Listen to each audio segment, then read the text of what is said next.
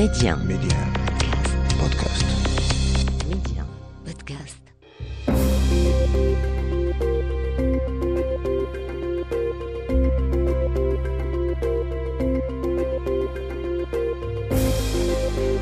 L'Afrique doit faire confiance à l'Afrique et le développement du continent passe avant tout par les Africains eux-mêmes. Voilà pourquoi je vous propose votre émission Coémergence, un rendez-vous qui vous aidera à mieux saisir les opportunités d'investissement et de business dans les économies africaines. Medi 1, Coémergence, Omar Baldé.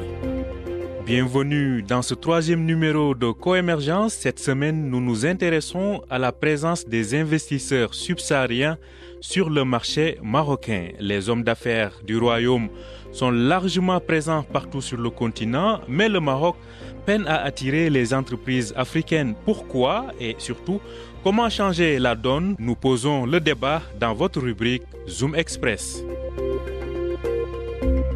Malgré le Covid-19, certains secteurs demeurent attractifs sur le continent. Quels sont ces secteurs porteurs? À l'heure où l'économie est en baisse de forme, notre invité nous en parlera.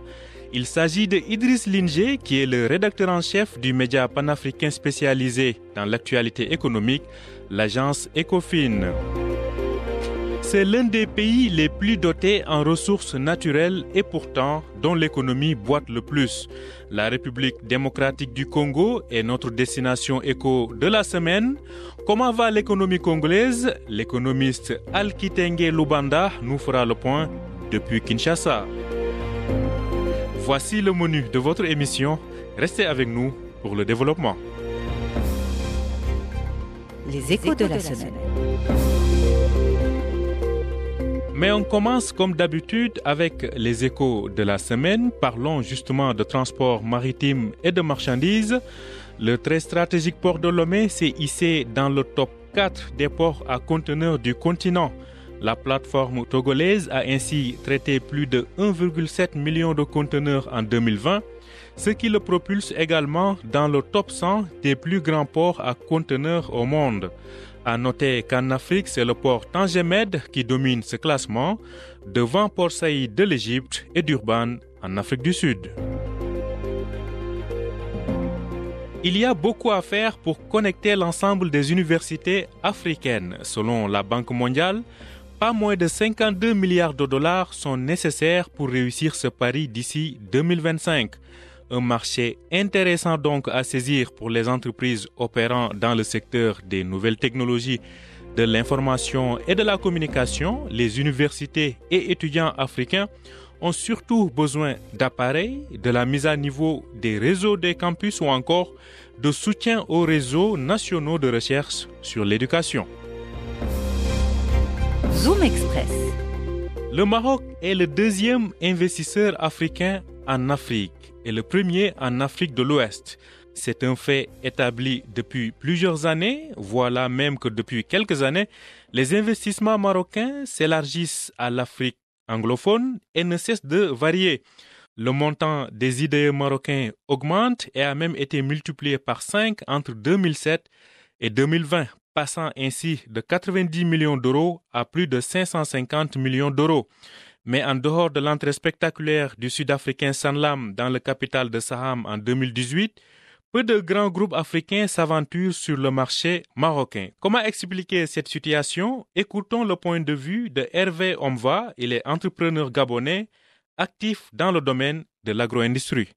Les obstacles que, les obstacles que nous rencontrons euh, au, niveau de, au niveau de nos installations au Maroc, c'est que euh, nous avons l'impression que bien que le Maroc étant euh, très présent sur, euh, sur nos marchés, par exemple au Gabon, mon pays, nous avons l'impression que l'administration marocaine met en place un certain nombre d'outils tendant à décourager les investisseurs qui, africains qui veulent s'installer au Maroc. Vous savez, au Maroc, il y a tout un peuple. Euh, il n'y a pas que les Marocains euh, d'origine. Il y a aussi des autres Africains ou Européens qui viennent euh, d'autres pays et qui aimeraient consommer sur la terre marocaine des produits tels que l'aubergine, tels que l'igname, tels que des épices ou des huiles que l'on ne trouve pas au Maroc. Mais on constate malheureusement que la, législation, le cadre légal, le cadre juridique marocain, les administrations marocaines font tout pour décourager l'entrée, l'installation des, autres investisseurs, notamment africains. Euh, et, ça, c'est vraiment dommage parce que euh, au moment où euh, le Maroc devrait jouer un rôle de premier plan, un rôle de, de, leader au niveau euh, euh, régional africain, il serait vraiment important pour ce pays qui est un carrefour, qui est un pays frère au Gabon, mon pays, qu'il y ait une plus grande ouverture afin de créer des échanges pour que de la même manière il y ait une réciprocité au niveau de la commercialisation, au niveau de la disponibilité de l'entrée de nos produits gabonais sur le marché euh, marocain. Donc, parmi les obstacles, il y a cet obstacle euh, administratif, c'est qui est un gros nœud. Euh, L'administration marocaine devrait faire des efforts à s'ouvrir aux autres pays africains, notamment de l'Afrique centrale, en particulier le Gabon. Zakaria Fahim, président du Hub Africa et manager de BDO Maroc, n'est pas forcément du même avis. Selon lui, le Maroc offre bel et bien des opportunités aux investisseurs subsahariens. Il faut aller vers plus de sensibilisation, nous dit-il. Le Maroc offre bien sûr des opportunités extraordinaires, mais le plus important, effectivement, c'est le faire savoir. Donc je pense qu'il y a deux éléments importants à intégrer. Euh, un, le Maroc est... Euh, un des premiers investisseurs et le second pays le plus attractif euh, sur le continent. Il investit plus de 50, près de 50% de ses investissements directs euh, dans l'Afrique subsaharienne sur près de 14 pays. Donc tout cela crée du lien et crée euh, mécaniquement des opportunités et euh, casse un peu ces barrières culturelles qui sont l'essence même du développement du business. Donc nous avons les ingrédients. Maintenant, je pense qu'il y a les métiers mondiaux et toute la batterie aujourd'hui, euh, ce qu'a lancé notre ministre de l'Industrie, notamment sur euh, cette plateforme avec une base de projets, une banque de données de projets, est aussi une opportunité pour, ces investisseurs. Donc je pense que c'est important euh, de rappeler un peu ce qu'on fait aussi en dehors des grands euh, groupes marocains quand ils sont partis dans des pays subsahariens, notamment les banques, pour ne pas les citer, c'est qu'il est important de profiter de ces entreprises marocaines qui sont euh, installées, qui ont investi dans des pays subsahariens, de créer des joint, des joint ventures, parce que moi je crois beaucoup qu'il est important de d'utiliser aujourd'hui à bon escient toute, je dirais, cette jeunesse qui est venu euh, de beaucoup de pays euh, amis euh, africains étudiés au Maroc et qui sont des ambassadeurs, des, des ce que j'appelle moi des, des, passeurs pour pouvoir effectivement créer des joint ventures intelligentes au Maroc, notamment dans ce que je disais, les métiers mondiaux, l'agro-business, l'industrie automobile. Donc vous avez beaucoup de pays producteurs, pour ne citer que la Côte d'Ivoire. Et je crois que c'est ça qui est vraiment important, c'est donner cette possibilité à ces pays d'avoir une lecture plus apaisée et d'avoir un regard notamment sur euh, des choses qu'on oublie, notamment euh, Casablanca Finance City, qui va leur permettre euh, d'avoir un régime, euh, notamment pour des groupes qui veulent avoir une dimension continentale. Ben, nous sommes un safe choice euh, de par notre stabilité, notre position géopolitique et bien sûr tous les accords que nous avons passés, que ce soit avec l'Union européenne, les États-Unis euh, notamment, et certains pays du Maghreb. Il faut noter que du côté de la CGM, le patronat marocain, on met en avant le concept de co-investissement et cela passe par le Made in Africa, Made with Africa et le Made by Africa. Autrement dit, produire en Afrique, avec l'Afrique et avec les Africains. En un mot, les champions africains sont les bienvenus, mais pour Zakaria Fahim de BD au Maroc, il faut aller les séduire et convaincre tous les investisseurs. Il est important, si on veut faire venir des investisseurs subsahariens, il faut faire savoir ce que le Maroc a mis en place. Un guichet unique aujourd'hui au niveau du centre régional d'investissement, des plateformes digitales euh, au niveau de l'AMDIE. Euh, nous disposons d'un capital immatériel euh, très important qui est bien sûr euh, l'AMSI, avec cette agence qui euh, accompagne beaucoup de jeunes subsahariens, puisque nous sommes la deuxième destination d'étudiants subsahariens sur le continent. C'est ces atouts qu'il faut aujourd'hui mettre en musique pour que quand un investisseur vienne, il se sente en sécurité, se sente chez lui. Donc il va falloir aussi qu'on parle des success stories, euh, qu'on sorte un peu de cette logique vivant heureux, vivant caché. Et bien sûr, euh, il est très important euh, de faire valoir ce qu'on disait aussi tout à l'heure, que si on veut réussir, il faut un accompagnement à 360 degrés et une volonté forte d'encourager le Made in Africa en travaillant sur cette possibilité effectivement d'avoir euh, des entreprises qui rentrent en Gen, Venture chaque fois que c'est nécessaire. Et bien sûr, euh, si on veut accélérer euh, ce dispositif, aussi faire valoir Casablanca Finance City, puisque pour des acteurs de, classe mondiale continentaux, c'est très important de savoir qu'ils ont cette possibilité d'être dans, dans, un marché qui leur permet euh, tout de suite, de, tout œuvrer en, devise et d'avoir une connexion avec le monde euh, des qui sont euh, opérationnels. Donc je crois que c'est très important de, travailler sur cette, ce, triptyque, une information en amont, un accompagnement à 360 degrés et bien sûr une, une capacité d'avoir une communication la plus fluide qui euh, fait euh, passer des messages positifs à travers le success story.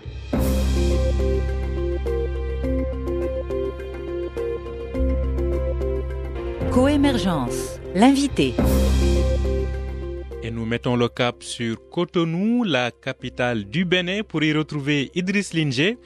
Idriss Linger est le rédacteur en chef de l'agence panafricaine spécialisée en économie et en finance, ECOFIN. Et avec lui, nous allons faire le point sur les opportunités d'investissement en Afrique. Alors, Idriss, à l'heure où la Banque mondiale annonce l'arrêt de son doing business, est-ce que vous, vous pouvez nous parler du climat des affaires sur le continent? Euh, Nous vivons depuis un an et demi avec la pandémie du Covid. L'Afrique est moins touchée, mais économiquement très impactée. La croissance africaine a connu sa plus forte régression en 25 ans. Idriss Linger, comment se porte le climat des affaires sur le continent? Alors, le climat des affaires connaît en Afrique euh, euh, subsaharienne notamment, hors Afrique du Sud, il faut toujours le préciser, plusieurs transitions. Euh, il y a déjà eu la transition du, du, cycle des matières premières, du cycle de production des matières premières. À une époque, les seules matières premières suffisaient à générer suffisamment de liquidités pour permettre aux économies africaines de tourner. Cela a permis à des pays comme la Côte d'Ivoire, le Cameroun, la Guinée équatoriale, le Congo, le Gabon, le Nigeria et même le Ghana ou le Kenya de pouvoir euh, euh, se développer très rapidement, avoir les moyens d'investir sur des infrastructures et euh, permettre à toutes les populations de pouvoir acquérir un niveau de vie confortable et par conséquent permettre aussi et faciliter le développement harmonieux des services. Mais depuis, les matières premières qui sont vendues, les prix ont peut-être augmenté en moyenne, mais le problème c'est que la liquidité qui est générée ne suffit plus à satisfaire les besoins réels de l'économie. Du coup, les États eux-mêmes se retrouvent contraints, n'investissent pas assez sur les infrastructures, ne développent pas assez les administrations de services publics. Et dans ce contexte, on peut avoir un cadre des affaires qui est extrêmement plus difficile que dans beaucoup d'autres pays euh, euh, dans le monde. La mobilité est un défi en Afrique. Les télécommunications restent un défi. L'accès à l'eau potable est un problème. L'énergie n'est pas toujours en quantité suffisante. Le transport n'est pas suffisamment euh, développé. La connexion entre les maisons, entre les villes, les voies de circulation, le chemin de fer. Bref, à un certain moment donné, le développement semble s'être arrêté en Afrique ou alors n'évolue que dans des compartiments bien segmentés qui ne sont pas toujours favorables à un meilleur cadre des affaires. Donc voilà un peu euh, euh, le premier cycle. Maintenant, il y a un autre domaine où l'Afrique doit encore se développer, c'est qu'il veut mettre en place un marché commun et tout ça n'est pas facile. Tout cela n'est pas facile, mais malgré tout, Idriss, quels sont les secteurs qui restent attractifs pour les investisseurs? Alors, je dirais que les secteurs sont ceux que j'ai cités. Euh, tous les secteurs en Afrique sont potentiellement porteurs. L'agriculture, les télécoms, euh, le transport, le logement, euh, l'habillement, l'industrie, de plus en plus, les Africaines veulent être plus jolies, l'industrie du cosmétique, tous les secteurs, a priori, sont attractifs en Afrique parce qu'il y a une demande, parce qu'il y a un besoin. Mais parfois, ce qui pose le plus problème, c'est qu'il n'y a pas toujours la liquidité pour pouvoir financer les factures de ces besoins. Actuellement, quels sont selon vous les pays qui maintiennent une bonne dynamique et dans lesquels il serait intéressant d'investir? Alors, les pays ont les avantages et les inconvénients comparatifs. Je pense qu'un pays comme le Nigeria reste euh, très inexploré en termes d'investissement direct étranger, autant que son pays satellite, euh, qu'est le Ghana, qui est une réplique à une petite échelle du Nigeria, ou encore du Kenya, qui est dans une autre dimension et, qui restent des pays très sous-exploités en termes d'investissement. Après, il y a des pays qui sont en pleine mutation, comme le Cameroun, la Côte d'Ivoire, euh, qui sont aussi très intéressants. Et euh, il ne faut pas oublier l'Éthiopie, le Soudan et la RDC surtout, qui est en train de se remettre sur les rails, ou encore la Centrafrique, qui peut rapidement devenir le premier hub agricole d'Afrique. Donc il y a beaucoup de pays euh, qui présentent des profils divers et qui peuvent attirer les investisseurs. Merci beaucoup Idriss Linger. Je rappelle que vous êtes le rédacteur en chef de l'agence panafricaine spécialisée en économie et en finance, ECOFIN.